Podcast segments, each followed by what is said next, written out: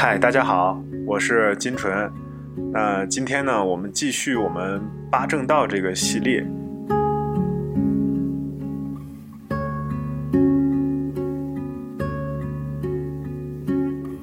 刚才有简单的跟大家呃介绍关于正见。呃，我们其实这就“正见”这个词啊，并不难理解，但是难在说，呃，我们现在的这个对佛法。佛学啊，甚至是说佛教，对他们的理解呃不够深入啊，所以不够正确的了解他们。那对这些呃关于佛法类的这样的词汇，自然也就不清楚。其实我们要再把它简单一点啊，比如说像正见啊，那我们就可以再跟我们的这个生活做一个紧密的结合。呃，我相信大家一定听过这三个词，叫戒定慧。哎，戒定慧三无漏学，这也是佛法里边很重要的啊一个这个嗯词汇。那刚好这个戒定慧呢，也是我们修学的一个方向啊。我们修学这个也要往这个方向努力，通过戒啊，通过戒律的保护啊，让我们自己内心和身体产生一定的定力，也就是禅定。那有了定力以后，我们讲就无上智慧必从定生。啊，有了定力了，你自然的心都清净了，清净了，那智慧就呈现出来了。啊，就像一杯水一样，啊，放那里静止以后，这些尘埃或是一些杂质就会慢慢的啊沉到水底，就露出水的本来的样子。这也就是我们讲智慧。那刚好这三无漏学和我们的八正道可以这样的做一个紧密的一个连接。啊，那我们通常会把它这样分类，比如说。啊，我们的戒律，那在八正道里哪几个属于戒呢？啊，你看，第一个正语，第二个正业，第三个正命，这三个刚好属于戒律的范畴。啊，我们大家可以去理解一下。那继续呢，像定啊，禅定这个范畴，那刚好就是正念、正定、正精进啊，这三点属于定的范畴。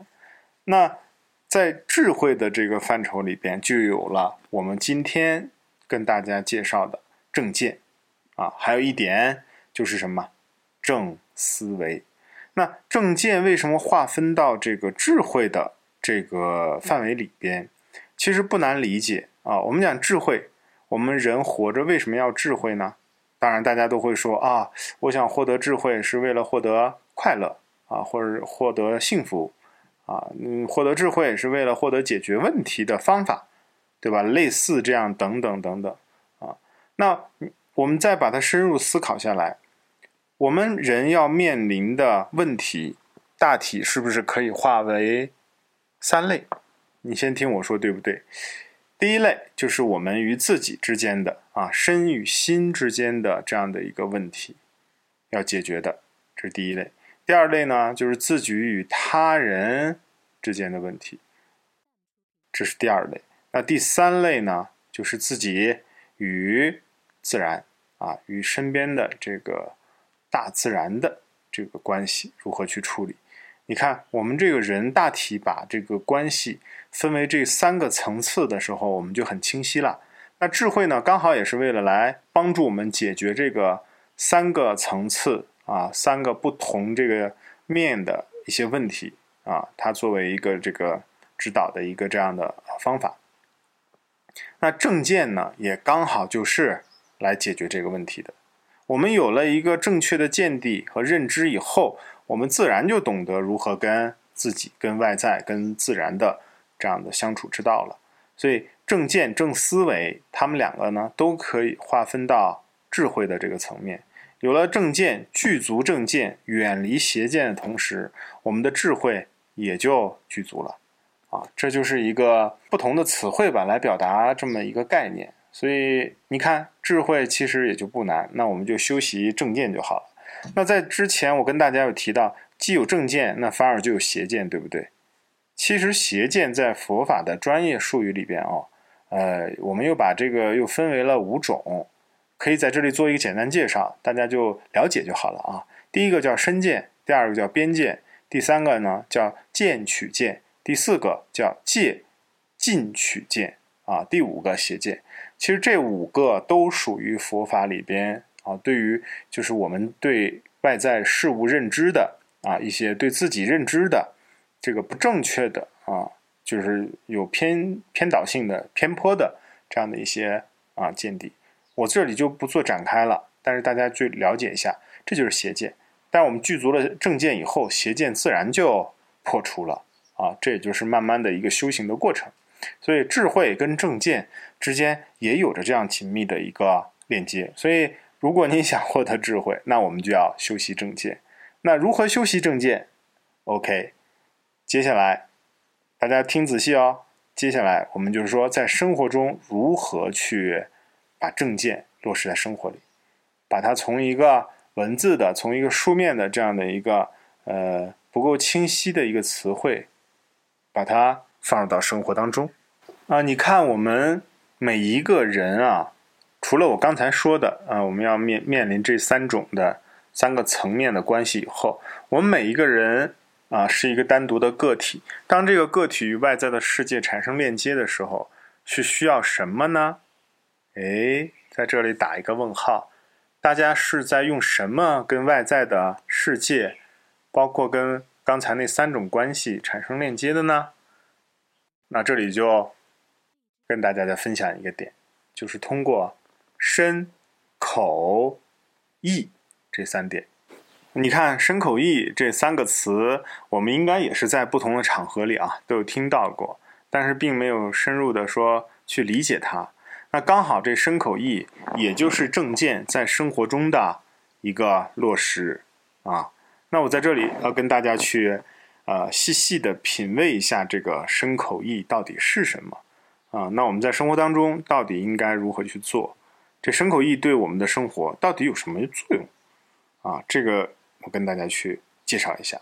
顾名思义，身口意啊，身就是身体的这个身，口呢就是嘴啊，这个方的口，意呢就是意识、思维、思考啊，这个意。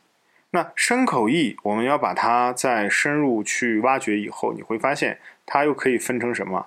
分成十个点。这十个点呢，也刚好跟正见啊，呃，分不开。因为你只有正见的指引，我们这十个点才能向一个正确的方向，哎，去做。如果没有正见，反而是具足邪见了，那我们就自然而然这十个点就向一个不好的方向发展啊。那这十个点是什么？第一个啊，我们身体包括了什么呢？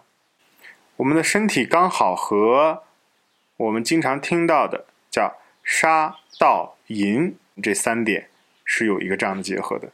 当然，这个可能在我们生活当中并不是很熟悉啊，只是听说过，但我们也是要了解。那身体上刚好有这三点，那口呢，对应的嘴，我们讲有四点。啊，先简单的介绍，一会儿我再展开。就是望与、恶口、绮语和两舌。啊，那意呢也分为三点，就是贪嗔痴。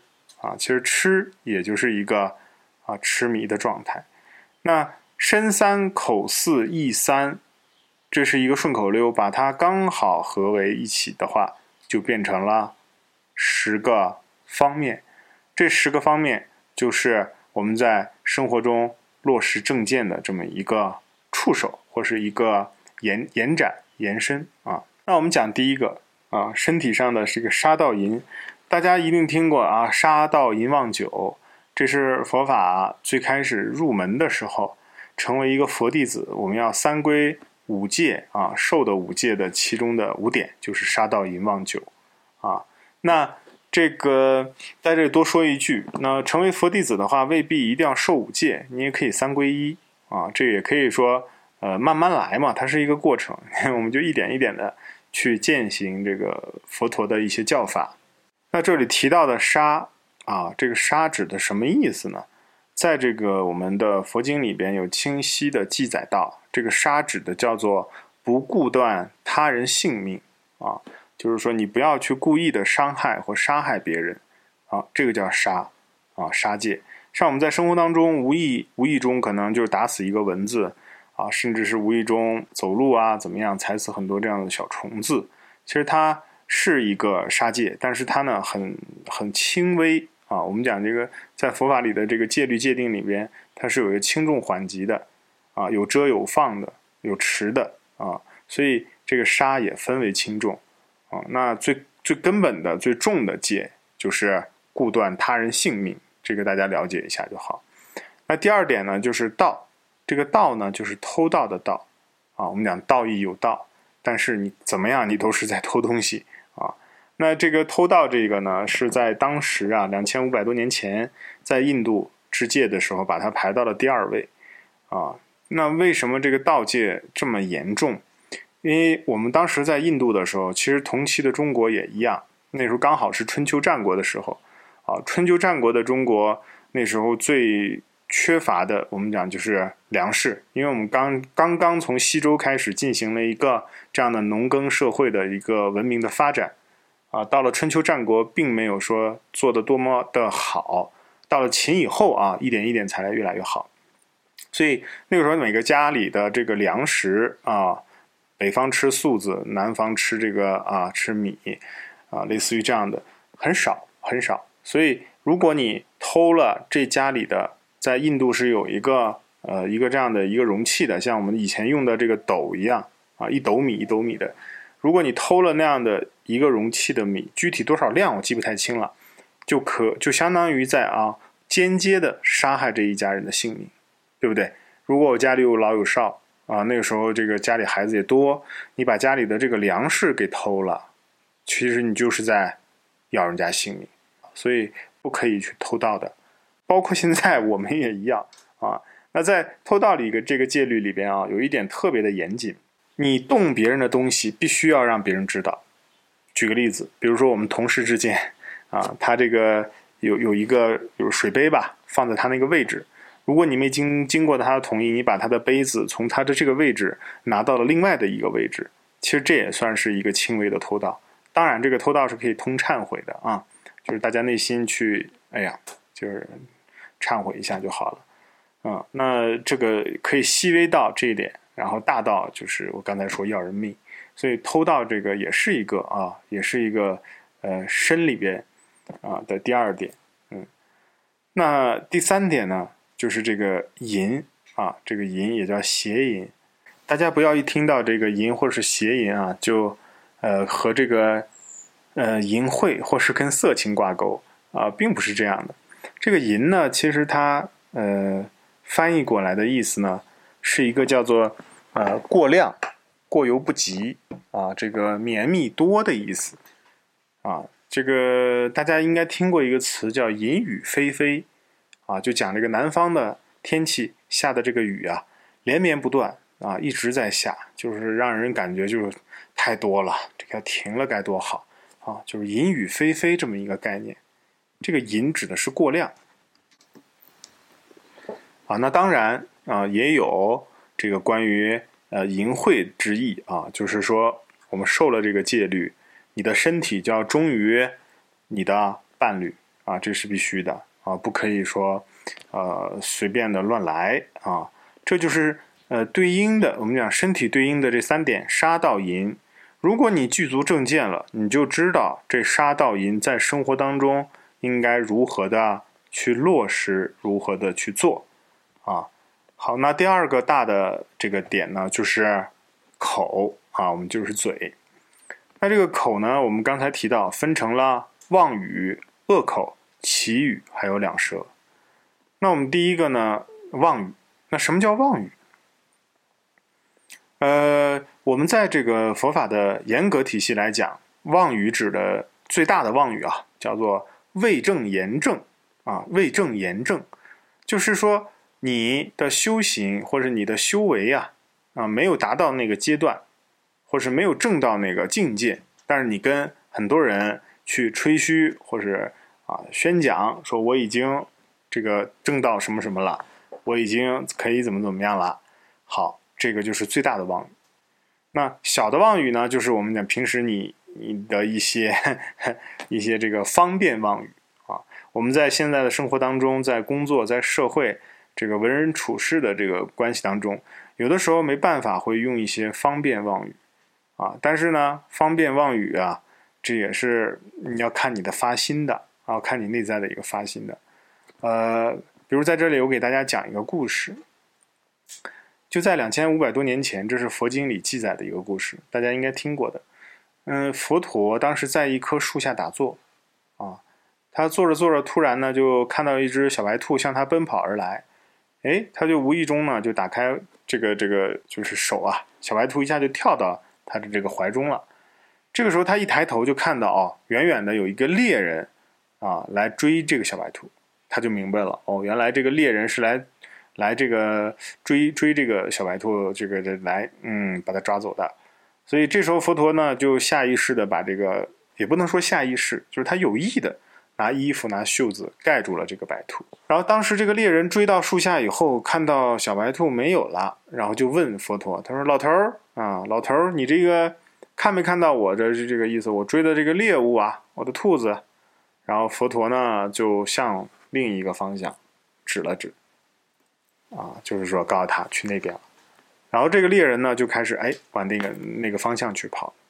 好，那是不是你听大家感受当中，佛陀是不是在撒谎，在说妄语啊？但是呢，他这个妄语背后的这个发心，我们讲这个起心动念啊，那个念头是好的。所以这样的妄语，我们把它称为方便妄语，啊，那在生活当中，我们可能也会有时候会用到。那这样的方便妄语呢，在我们的生活里边啊，也是这个经常会用到。嗯，那第一，这是呃口的第一个妄语啊，大家可以了解一下。那第二个呢，就是恶口。什么叫恶口啊？这个恶就是邪邪恶，就是恶狠狠的那个恶。当然，这个恶口的意思就是伤人啊，伤人，用语言伤害别人，比如说，呃，这个骂人，嗯，或是说一些不好听的话啊，伤害到别人，说别人的一些啊不好的点啊，你的发心呢又不是好的啊，是一个很很不好的发心，这样的语言，这样的一些方式都叫恶口，嗯，这是会伤害到人家的，所以我们作为一个修行人。或者作为一个善良的人，我们要说一些柔软语，说一些爱语，啊，就是让对方能通过你的语言获得一些希望，获得一些力量，啊，获得一些对生活的信心，对工作的信心，这样的语言，啊，是我们这个要说的。你看，在这里就体现出了是否具足正见的一个重要性。那我们有正见了，自然而然就懂得去说一些好听的话，鼓励的话。啊，帮助别人的话。好，第三个呢，就是祈语。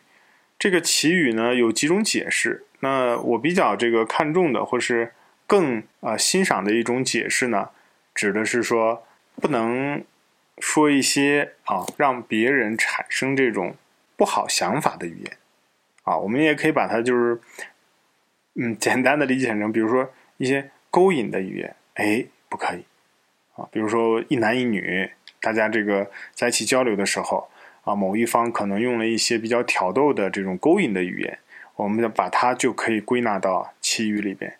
这样的语言是会让对方有这个啊，有这个不好的想法升起的，啊，这个是不对的。所以这个祈语，大家呃无意当中啊，或是怎么样的时候，可能都会有接触到。所以一旦接触到了，就告诉自己这个祈语。是不对的啊！这个我们要去看好自己。那接下来呢？第四个就是两舌。